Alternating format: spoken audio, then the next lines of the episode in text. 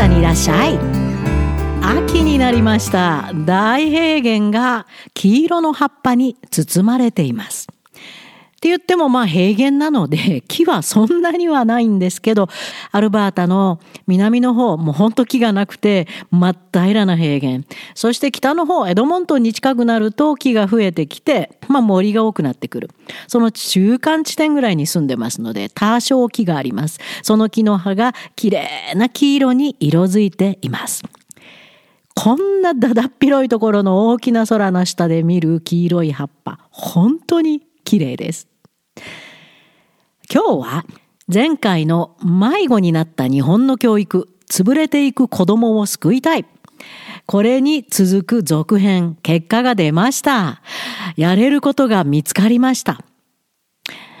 本当にたくさんの方に聞いていただいたみたいで手応えを感じました。前回のポッドキャスト。ありがとうございました。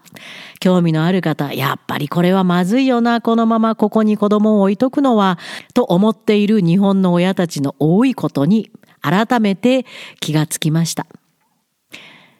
カナダの教育ネットワークを使い、相棒のロバートが大活躍をしてくれて、迷える日本の子供をリードするルートができました。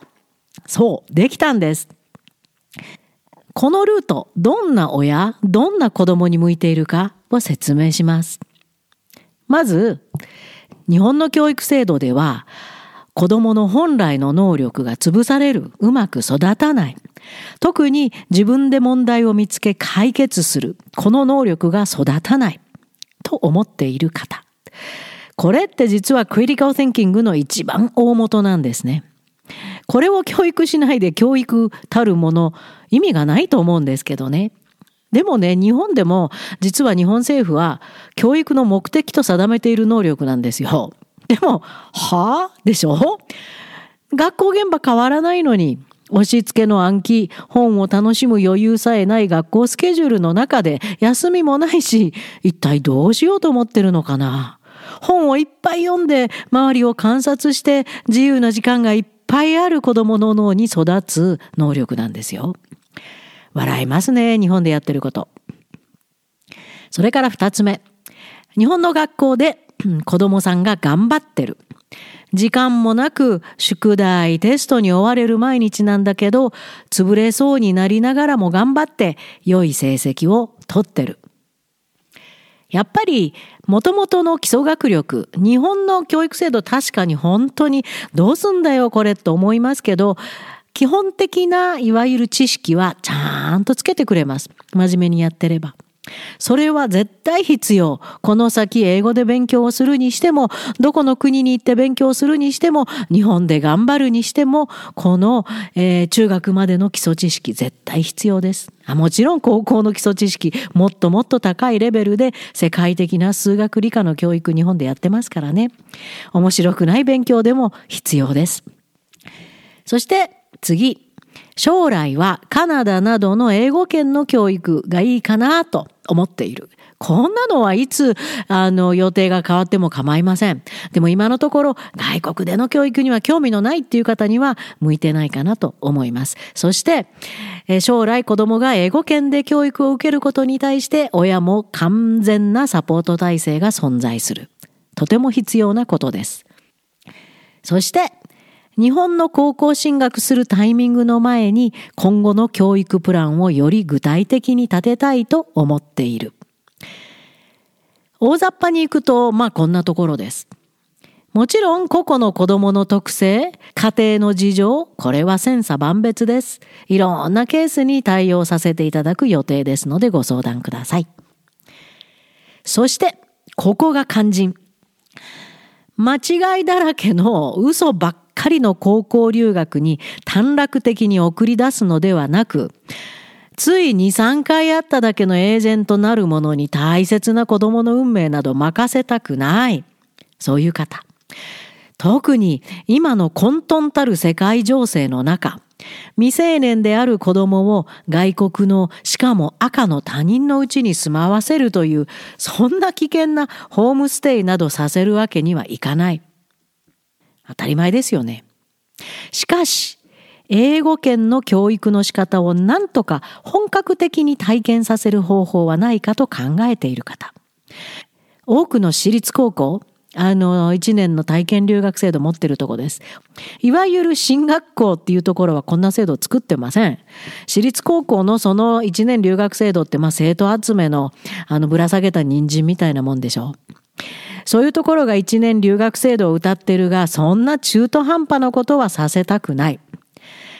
仮に日本で進学する場合の大きなマイナスになると思っている。はい。まさに賢明です。マイナスです。一年行ってプラスになることはありません。まずは日本の高校の教育をきちんと受けてください。また、こんな方もいますね。夏休みのお遊びサマースクールなんかに大枚をはたく意味がないと考えている。同感です。いろんなところの金持ちの子供を集めて適当に大学の空いた寮に押し込んでなんかやるサマースクールでしょ？意味ないと思います。それで、日本の学校に通いつつ、親元で将来必要な基礎学力をつけながら、親元で暮らすということで精神的負担もなく、そんな環境でカナダの同年代が受けている教育を体験させる方法はないかなと思ってる方。多いんではないかと思い、先日のポッドキャストで提案したわけです。はい、あります。見つけました。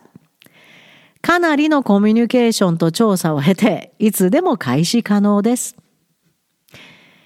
内容を説明します。カナダ・アルバータ州。私が今住んでる州です。ここは世界的にも評価の高い教育制度を持っています。カナダの教育制度もしかして全部同じと思ってました？州によって外国ほど違うんですよ。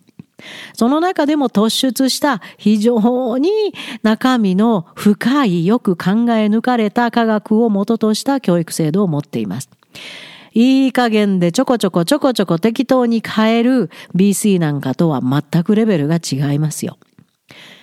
特にダッシュ1、ダッシュ2というユニークな教育制度を持っている高校教育では、人間個々の能力の違いを基本に置いて、アカデミックに優れた生徒、プラクティカルな能力に優れた生徒、またそこには当てはまらない能力に優れた生徒を別個のカリキュラムを組んで指導しているというユニークな州なんです。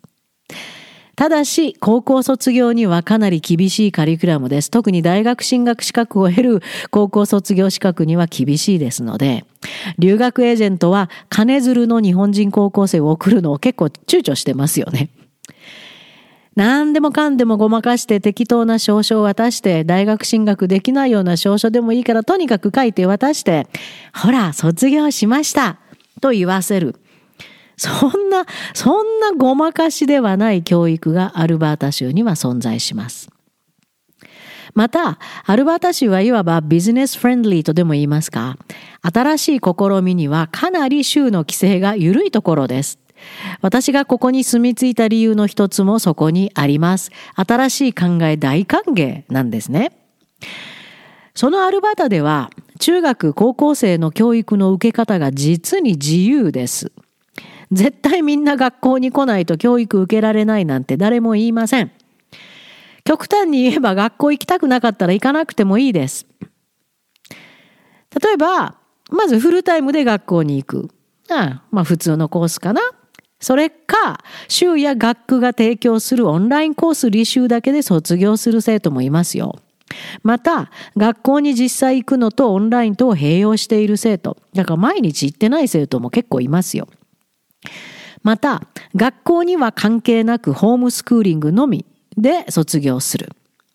このホームスクーリングで先日コラム書きましたけど、トロント大学に14歳で進んだ生徒もいますよ。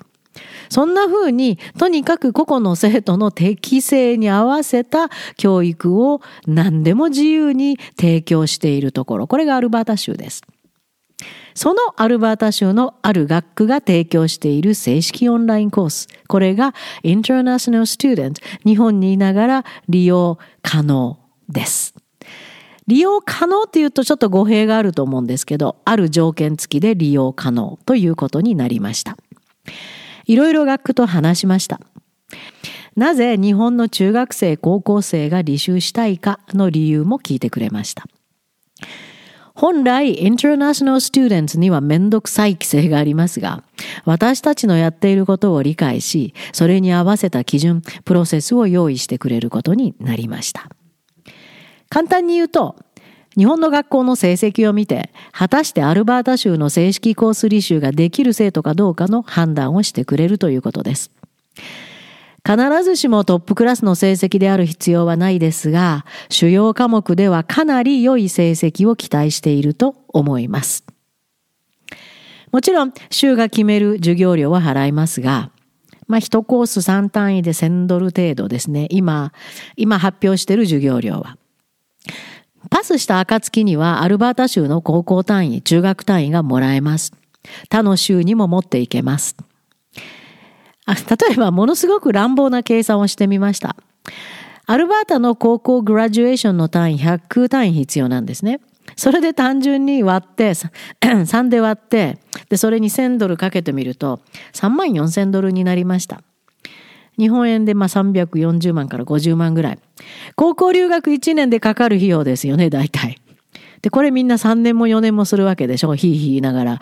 他人のうちのルール守りながら、寂しい思いをして友達できなくて、親もいなくて。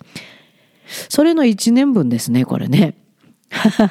まあ、かなり乱暴な計算ですので、全てに適用できるとは思いませんが、なんとなく分かっていただけると思います。いかに高校留学にお金をかけるのが馬鹿らしいか。じゃあまたここまでをまとめます。日本にいながらカナダの正式中学高校コース履修希望の生徒は次の条件を満たすこと。これは私たちが作りました。私たちが紹介します。そしてパスできるように背面からのヘルプも行います。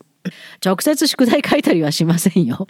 それから私たちエージェントじゃないですから、払った授業料からコミッションなんかもらいませんよ。ただ単に、ここで勉強しなさい。わからなかったらヘルプするよ。という立場が私たち。紹介するのも私たち。私たちの生徒ということで受け入れてくれる。エージェントが送る、いわゆる留学生ではなくて、私たちが教えている生徒ということが条件なわけです。さあ、どんな条件が必要か。日本の学校での良好な成績。まあ、基礎科目の平均が5段階評価で最低4.0以上は欲しいです。主要科目です。2は絶対ダメですよ。基礎科目以外にも2はダメですよ。それから日本、自分の年齢に見合うカナダの正式コース。例えばグレード7の生徒ならグレード7のコース。グレード10の生徒ならグレード10のコースを履修できる英語運用能力が必要です。これが2つの条件です。さあ、ここからははい、今これをお聞きになって、うん、二つ目難しいな。英語運用能力かと思った方に、その二つ目の条件について説明します。自分の年齢に見合うカナダの正式コースを履修できる英語運用能力について。これは日本の学校では準備不可能です。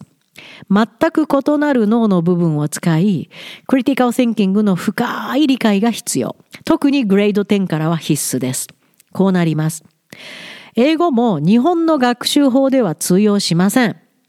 まずカナダの同年代と同じように書けないとダメです。エッセイが書けないと話になりません。また今回の取り決めは私たちの生徒ということで OK を出してくれていますので途中脱落しないように私たちの信頼もかかってますからね正直。オンラインコース担当教師の負担にならないような事前準備、また履修中ヘルプも必須となります。それをカナダクラブから提供します。カナダクラブ生のみに提供するカナダ正式カリキュラムからのコースを日本からオンラインで、これが計画の名前ですけど、長いです。これが私たちの計画です。ということで、これは面白いな、いいなと思った方、まずはカナダクラブにどうぞ。そこでカナダのカリキュラムに即してデザインしたエッセイベーシックスを学習開始してもらいます。カナダの教育を知り尽くし、また日本の生徒のマイナス面を知り尽くした相棒のロバートが直接丁寧に指導いたします。希望するアルバータ州のオンラインコースのレベルにより、エッセイベーシックス全40レベルあるんですが、そのうちどこまで完了すればコース履修が可能かは、それぞれの学年レベルにより異なります。例えば、グレード10履修希望の場合は少なくともレベル30まで。グレード8履修希望の場合はレベル20程度かな。また、個々の生徒の特性により決めることになります。さあ、刺激的でしょ？もし一コース履修し、勉強が楽しくて仕方ない、こんな学び方があったのか、と子供自身が自信を持ったら、そこからカナダ留学を考えることができます。もちろん考えなくても大丈夫です。でも留学を考える方にとってはほぼ成功が約束された留学になると思いますよ。もうすでに取った単位使えますからね。また、カナダの学び方を少しでも知ることで、その先の選択肢が広がります。これはぜひうちの子に試させようと思われた方はご連絡ください。カナダクラブからのご招待となりますが、その前に Canada News for You から様々なカナダ情報をぜひお読みください。現在、サブスクリプションメンバーの方に視聴可能なニュースビデオは、ちょっと読み上げてみます。7月からアップロードを始め、随分今溜まってますよ。いつでもこれは過去のものまでお読みいただけます。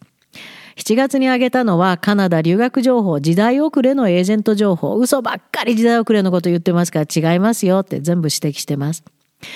次が10代の大麻凶悪犯罪増加してる。特に凶悪犯罪の増加しているケローナ、留学生たくさん送られてますが、それとカナダのハウジングクライシス。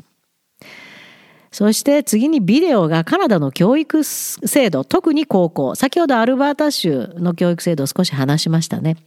BC なんかとは運命の差がありますよって。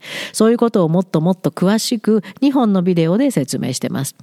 8月に入ると今度は住宅事情、大学寮が満員で弾き出される学生が、大学生が多い、アパートも借りられない。それから多民族カナダならではのちょっと困った犯罪が増えてるので、留学生気をつけるようにというニュースです。その次、温暖化カナダの異常事態。もや、火事も多いし、水不足にもなるし、高温が続いて死ぬ方が増えて、こういうこと。それから人種を挟んだ圧力が激化してます。で、家賃が高すぎて、大学生なんかがアパートも借りられない状態。その次が、それを見て、カナダ政府が留学生の数制限に動くかというニュース。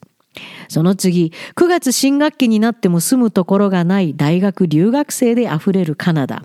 これは高校生のホームステイにも大いに影響することで詳しく書きました。そして嘘つきばっかりやってきたノバスコシア高校留学。そこの大問題がまた明るみに出ました。絶対行かないように。で、住宅事情からいろんなことが起こるカナダ大パニックの新学期について、これはカナダの留学の歴史から説明しています。ああ、そういうことなのかって、ハッとなさると思いますよ。そして、9月になって提供したニュースはカナダの住宅バブル。これが予想されてて、その後カナダは大不況に陥るんじゃないかと思われています。次はビデオでバイリンガルエデュケーション for 日本で学ぶ子供。日本にいながら bilingual education。いろんな科学的リサーチ、私の専門分野の科学的リサーチから発見したある方法をカナダクラブが実は使っています。これをもっと本格的にしたいですという、えー、ビデオです。そして9月13日になると住むところがないのは留学生が多すぎるからだというまた変な、えー、恨みがカナダの中で起こってきている。ちょっと怖いです。そしてその次、ケローナに留学している高校留学生がバスの中で襲われました。ケローナ悪いニュース多いです。あの内陸部は避けるべきなんですね。かなり保守的で白人が恨みをいわゆる移民留学生に大きく持ち始めた地域です。そしてその次、BC 州高校のひどい現状、学習内容の大きな変化、また教育制度をいじりすぎてとんでもないことになってきています。その次ビデオ、カナダクラブからの bilingual education。カナダクラブでやってる教育がいかに bilingual education に結びつくかのビデオです。それからカナダ政府がついに本腰を上げ始めました。カナダ留学生プログラムがあまりにも嘘で満ちてる、悪に満ちている。私がずっと発信してることをやっとカナダ政府が動いて、えー、メスを入れ始める。こういうニュースです。それから、えー、っと、今日これは公開したことですけど、コキットラムで White Only 白人だけのグループ活動が始まってしまいました。もう本当に、まあ、白人が我慢してどうするんだ多民族多すぎということで白人が偉い文句を言い始めました。コキットラムはなぜか高校留学エージェントがまず進める地域みたいなんですけどなぜここ？ここは荒れてますよというニュースを発表してます。また近々カナダで友達を作る方法特にカナダニュース for you カナダクラブのメンバー限定で考えていますのでそういうのもたくさん情報としてお読みいただけます。ぜひカナダニュース for you お読みください。サブスクリプションの お申し込みは UX English サイトから。綴りは UX English まさにそのまま。全部小文字です .org そこに行きますと、カナダニュース for you というのが出てきます。UX English uxenglish.org からどうぞ。さあ、日本の教育制度という檻の中で悪戦苦闘するお母さん、お父さんたち、join us! さて、忙しくなりそうですが、空が完全な秋色になってきたアルバータ大平原から頑張ります。Join us! Japanese parents カナダにいらっしゃい